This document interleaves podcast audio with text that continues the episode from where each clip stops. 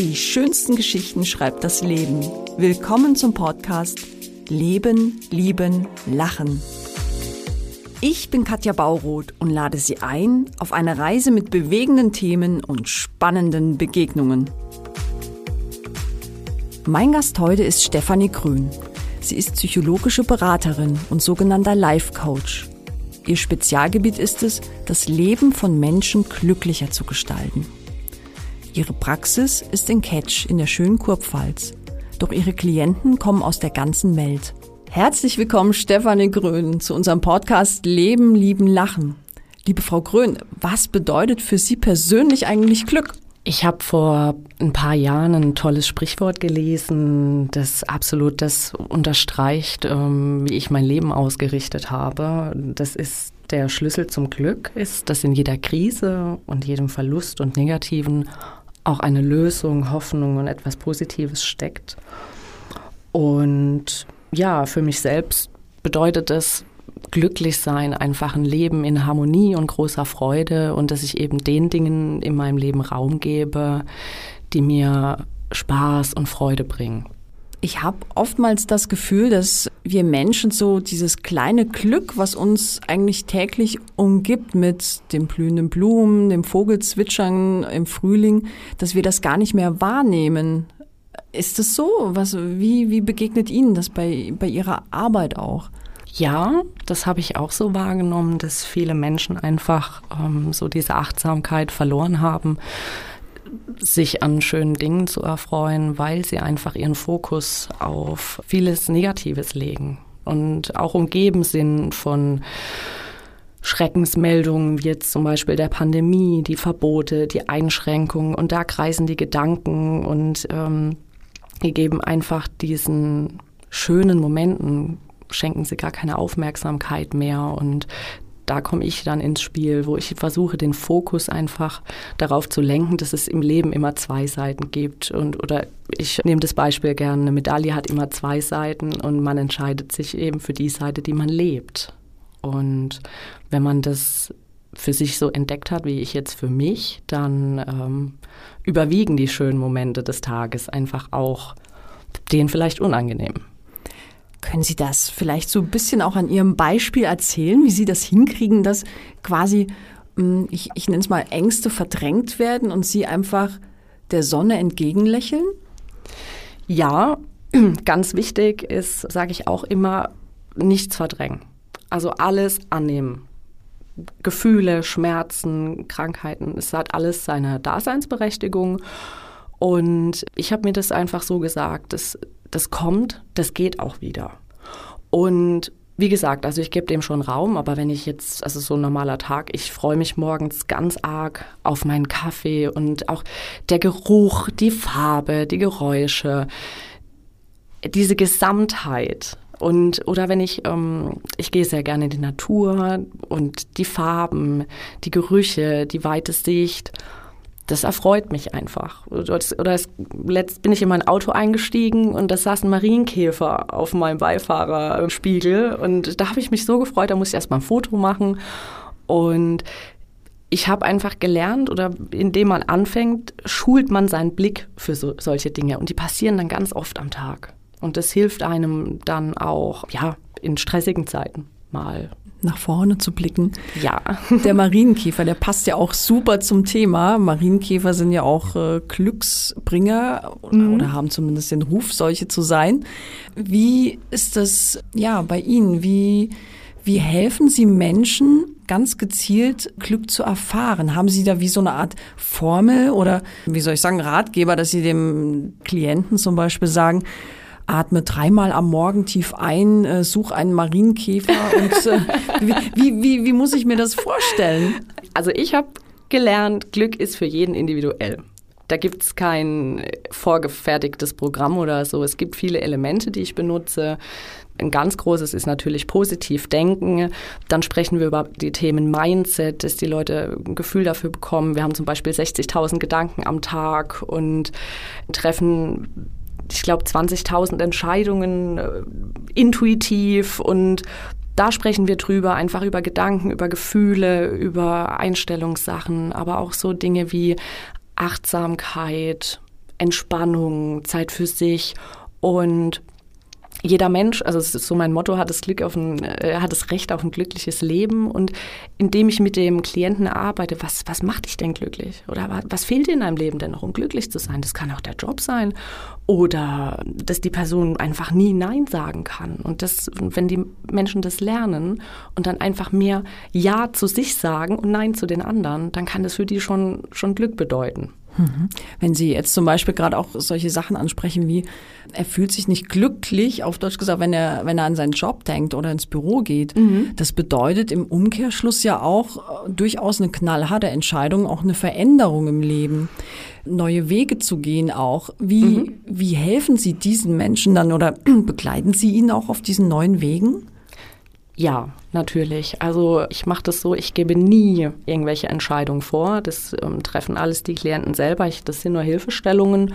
Und ja, wenn, wenn der Mensch einfach merkt, oh, ich bin halt in dem Job und, und bin total unglücklich und das ist nichts für mich und so, und dann, dann versuchen wir, was, was gibt es denn für Bereiche? Was macht dir denn Spaß? Wo könnten wir, wo könnte die Reise denn hingehen? Und wir, also ich bleibe da wirklich in dem Prozess, bis alle Bereiche seines Lebens, bis er sagt, so jetzt fühle ich mich wohl, Dankeschön und das war's.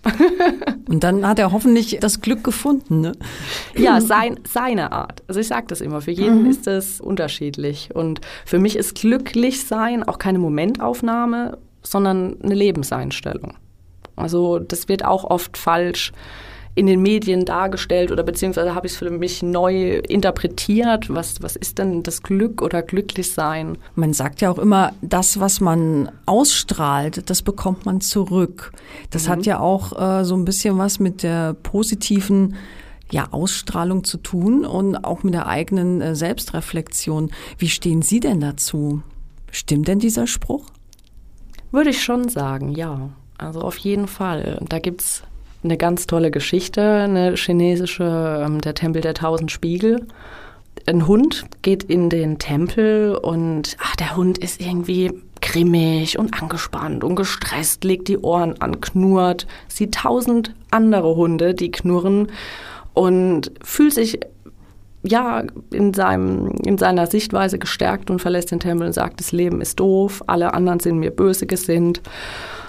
Und ein paar Tage später kommt ein Hund rein, der freut sich, der die Sonne lacht und geht in den Tempel, wedelt mit dem Schwanz und sieht ganz viele Hunde, die ihn begrüßen und verlässt den Tempel und sagt, ja, so eine schöne Welt, ich habe so viele Freunde und, und alles ist prima. Natürlich, also wenn man das jetzt auf das Leben überträgt, es ist nicht alles immer toll, aber es kann, es kann schon helfen und man zieht es auch schon irgendwie an. Also ich habe zum Beispiel angefangen, so eines der ersten Dinge, über die wir sprechen, ist auch so, ja, was, was macht dich unglücklich? Was zieht dich runter? Was, das, was raubt dir Kraft? Und dann kann es schon sein, dass man manchmal das Umfeld aussortiert oder schaut, ja, die, die nutzen mich nur aus oder so, um einfach wieder so eine Balance im Leben herzustellen. Sehr spannend. Gibt es denn eigentlich auch eine wissenschaftliche Definition für Glück? Also ich ja, es gibt die Glücksforschung, aber man streitet sich noch so ein bisschen darüber. Also es gibt keine einheitliche wissenschaftliche Definition, aber die empirische Forschung ja, definiert Glück als subjektives, individuelles Wohlbefinden. Ach hey. und ganz spannend, was ich gelesen habe, also die Suche nach dem Glück, die ist eine Sehnsucht, die Menschen einfach schon ganz lange antreibt. Also das ging schon los in der Antike mit Platon und ja, das liegt einfach ganz weit schon zurück, immer so diese Jagd nach dem Glück. Jetzt sagt man ja auch immer, Geld macht glücklich. Gibt es ja auch so Sprüche, ne? Dieses äh, mm. macht denn Geld glücklich, Frau Grün? Mich persönlich nicht. Also ich sehe das, es gibt natürlich Statussymbole, jeder hat andere. Ähm, es kann für manche Menschen die Karriere, Reichtum, finanzielle Unabhängigkeit sein. Doch es hat sich so in der Mehrheit der Fälle bestätigt, wenn diese Menschen das erreicht haben, dann, ja, und als sich alles kaufen können, dann, dann sind sie trotzdem vielleicht unglücklich oder ähm, fallen in der Depression. Streben nach, nach mehr wiederum, ne? Wobei das Mehr dann ja, auch wieder. Man, man landet schnell in ist, so einem ja. Hamsterrad. Ja, genau. Also ich sage immer, setzt euch lieber so persönliche Ziele und, und macht es nicht immer an so großen Sachen fest. Und ja, die Dinge sollten auch erreichbar sein. Und man braucht natürlich Geld zum Leben, aber alleine macht es auf keinen Fall glücklich. Das kann ich nur bekräftigen.